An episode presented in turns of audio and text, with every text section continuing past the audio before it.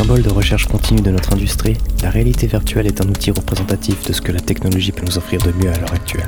Mélangeant la fibre artistique sans limite de l'être humain à la technique permettant de l'exploiter, ce médium devenant de plus en plus sobre et élégant se suffit pour nous inviter dans les mondes virtuels, en nous offrant une sensation d'immersion touchant à la science-fiction. Par la réalisation de divers compromis, la réalité virtuelle n'a jamais été aussi accessible qu'à l'heure actuelle afin de réaliser nos premiers pas dans ces eaux. Mais qu'en est-il si l'on veut aller un peu plus loin? Salut, c'est Isocel et aujourd'hui on va parler des accessoires en réalité virtuelle.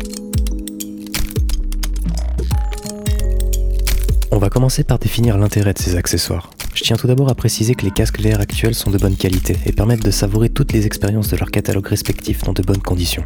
Les accessoires ont cependant un intérêt sur plusieurs aspects. Le premier étant de sécuriser notre matériel, qui reste relativement fragile, surtout s'il est souvent transporté ou utilisé dans des jeux d'action où tu vas frôler tes murs. Il permet également d'augmenter le niveau de confort du casque, contribuant directement à notre immersion dans les expériences VR. Ces deux aspects sont pour moi étroitement liés, puisqu'un casque ergonomique et confortable permet de faire abstraction de tous ces tracas afin de s'immerger complètement dans une œuvre. Le troisième intérêt se trouve dans la plus-value ajoutée sur certaines expériences, mais nous allons voir tout cela en détail avec un tour d'horizon de tous les accessoires du catalogue VR. Bien évidemment, je ne les possède pas tous, mais grâce à Kiwi Design qui m'a gracieusement envoyé une sangle et ProTube qui eux m'ont carrément fourni une grande partie de leur gamme de produits, je vais pouvoir te partager mon expérience personnelle avec ceux-ci et te donner mon vrai avis sur ces accessoires. Je tiens à préciser qu'il ne s'agit pas d'une vidéo sponsorisée et que j'ai donc la liberté de pouvoir être totalement transparent avec vous. On va commencer avec les accessoires qui concernent uniquement le MetaQuest 2, le casque le plus populaire et aussi celui dont les garnitures font le plus de sens puisqu'il compense certains de ses défauts. Attaquons avec les straps, que je considère comme l'upgrade le plus important pour ce casque, où la sangle d'origine devrait être bannie de notre système solaire. Le Quest 2 est nativement déséquilibré, tombe vers l'avant et empêche de longues sessions de jeu sans sentir une gêne.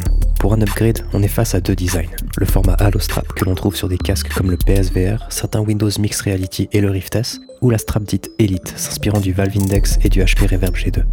Je m'étais tout d'abord équipé d'une Halo Strap avec un modèle commandé sur AliExpress. Le gain en confort est immédiatement ressenti grâce à une répartition des points de pression établis sur notre front plutôt qu'autour des yeux. Cependant, la qualité de fabrication laisse à désirer. J'ai rapidement eu des problèmes de perte de tension au niveau de la molette, et les mousses ne sont pas aussi confortables que celles du Rift casque que je trouve encore le plus agréable à porter sur le marché. Kiwi Design m'a récemment envoyé sa Elite Strap, qu'on retrouve aussi chez Meta, qui va certes ajouter plus de pression autour des yeux, mais où la sangle supérieure est rembourrée, permettant de répartir la pression plus équitablement sur toute notre tête. De plus, ce format permet de soulever le casque sans l'enlever, fonction qui m'avait manqué depuis que j'ai lâché mon Acer Mixed Reality, puisqu'il permet de passer de son PC à la VR sans encombre. À l'heure actuelle, je préfère la Elite Strap de Kiwi, mais il me reste tout de même à mettre la main sur la Halo Strap Bobo VR, qui a l'air de bien meilleure facture et dont j'ai d'excellents retours sur son confort. Il existe encore d'autres déclinaisons, comme celle intégrant des écouteurs avec le Vive Deluxe Audio Strap ou des solutions alternatives. Je n'ai personnellement jamais trouvé le son de bonne qualité, donc si tu veux améliorer l'expérience sonore, je te conseille d'utiliser un vrai casque audio ou des intras pour une solution qui reste ergonomique. Non essentiel mais fortement recommandé, le câble Link permet de relier le casque de Meta à son ordinateur et ainsi d'avoir accès au catalogue PCVR. Mais je rappelle qu'avec des logiciels comme Airlink ou Virtual Desktop, on peut obtenir un résultat identique en sans fil, pour autant d'avoir un réseau domestique moderne et un ordinateur relié à ton routeur par un câble réseau. Si ce n'est pas ton cas, la solution filière te donnera un rendu excellent et t'assure de ne pas subir de perte de qualité passagère. La solution officielle proposée par Meta est l'Oculus Link, un câble USB-C de 5 mètres qui te garantit de bons résultats, mais très onéreux pour ce qu'il est. Il existe d'autres alternatives sur le marché, qui offrent l'avantage de passer par l'USB-A au cas où ton PC ne possède pas de port USB-C, et parfois un câble tressé, que je trouve plus agréable au toucher. Toujours dans les accessoires pour le Quest, l'ajout d'une batterie externe permet de pallier sa faible autonomie de 2 heures. Tu peux opter pour une batterie standard placée dans ta poche et reliée à ton casque, mais des modèles sont compatibles voire fournis avec une strap, comme la solution de Meta, Bobo VR ou VR Power. Une batterie placée à l'arrière de la tête agit comme contrepoids, ce qui permet d'équilibrer le casque et de ne pas sentir sa lourdeur. Et bien sûr, elle permet de prolonger la durée de tes sessions de jeu, passant facilement de 2 à 8 heures. Penchons-nous désormais sur les accessoires disponibles pour tous nos casques. Le matériel VR est fragile, et pour éviter de regretter ton lancer parfait dans EcoVR, il faut se munir de protection. La plus importante concerne les manettes de jeu. La protection Vagdon propose par exemple une couverture totale, tout en utilisant un matériel améliorant la prise en main, ainsi qu'une strap permettant de sécuriser ses manettes comme un Valve Index. À ce propos, la strap est sans doute l'élément que je préfère à cet accessoire, tout simplement parce qu'il permet de décontracter sa main sans pour autant que la manette ne risque de tomber au sol. Pour en avoir essayé deux modèles et la solution dite System D, les Pro Straps se rapprochent plus du Valve Index et sont confortables pour nos phalanges. J'ai également bien aimé la prise en main du Kiwi Design et le revêtement des manettes intégrées pour une meilleure prise en main. Mais elle comporte le défaut d'empêcher un remplacement facile de nos piles, chose qui a d'ailleurs été corrigée sur le modèle suivant. À propos de piles, je te conseille vivement d'en utiliser des rechargeables. Tu vas y gagner sur le long terme financièrement parlant. Il existe également des protections pour le casque en lui-même, que je ne trouve pas spécialement utiles, mais qui ont l'avantage de te donner un style, et des protections pour les lentilles, que je te recommande au cas où tu transportes fréquemment ton casque, le rendant donc sujet aux rayures irrécupérables. Pour en terminer avec le transport, tu peux te procurer la hausse officielle de Meta avec son design en neuf, ou d'autres solutions que je recommande si tu utilises une halo strap ou tout autre strap non officiel. Les casques proposent majoritairement un revêtement en tissu, et il est hygiéniquement préférable de le remplacer, car la transpiration va rester imprégnée dans celui-ci. Les mousses disponibles pour nos casques peuvent se diviser en deux catégories, le simili-cuir et le silicone. Entre les deux, je préfère la solution en silicone, car la transpiration reste entièrement en surface et peut être retirée d'un simple coup de lingette. L'autre élément auquel on peut prêter une attention particulière est le cache-nez, qui servira à empêcher toute fuite de lumière. Pour avoir testé la version de Meta, Kiwi Design et VR Cover, je n'ai pas de préférence particulière, puisque je n'ai pas senti de différence perceptible. Tu souhaites passer au niveau supérieur, les kits Full Body permettent de transposer l'intégralité de ton corps dans les mondes virtuels. Par le biais de capteurs posés à nos pieds et notre taille, on va ainsi pouvoir s'observer en totalité sur des titres tels que VRChat, Bed Sorcery, et même s'essayer à la motion capture. Les Vive Trackers sont pour l'instant les kits les plus présents sur le marché, mais la solution de chez Tundra est désormais également disponible, en proposant un prix un peu plus avantageux et surtout un kit bien moins encombrant. Ils continuent tout de même de faire partie des accessoires les plus onéreux et sont ainsi uniquement destinés aux grands fans de VRChat.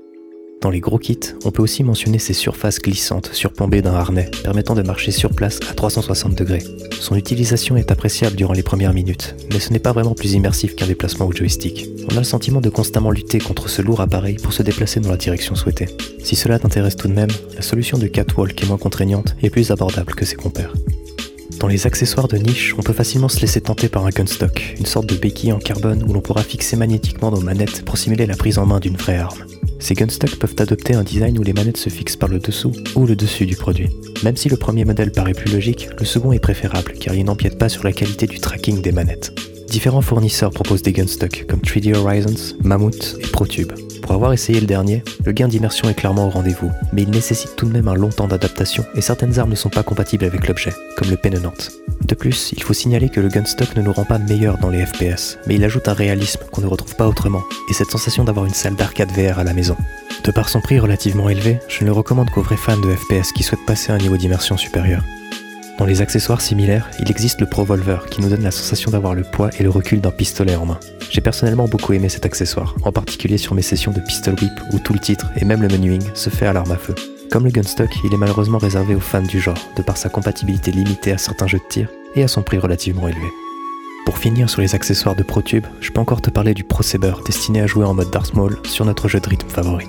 Malgré ce côté gadget, j'ai trouvé l'accessoire franchement sympa à utiliser, et je me suis surpris de remarquer qu'il fonctionnait également dans des titres comme Kayak VR, où l'on a vraiment la sensation de tenir une pagaie dans les mains. Enchaînons sur les vestes à retour haptique. Pour en avoir essayé deux modèles en salon, les sensations sont au rendez-vous et un réel gain d'immersion est apporté, si t'arrives à oublier l'encombrement qu'apporte la veste. N'étant pas nativement fonctionnelle avec tous nos jeux VR préférés, la seule veste recommandable actuellement est la Biaptix, de par sa qualité et sa compatibilité avec une centaine de titres.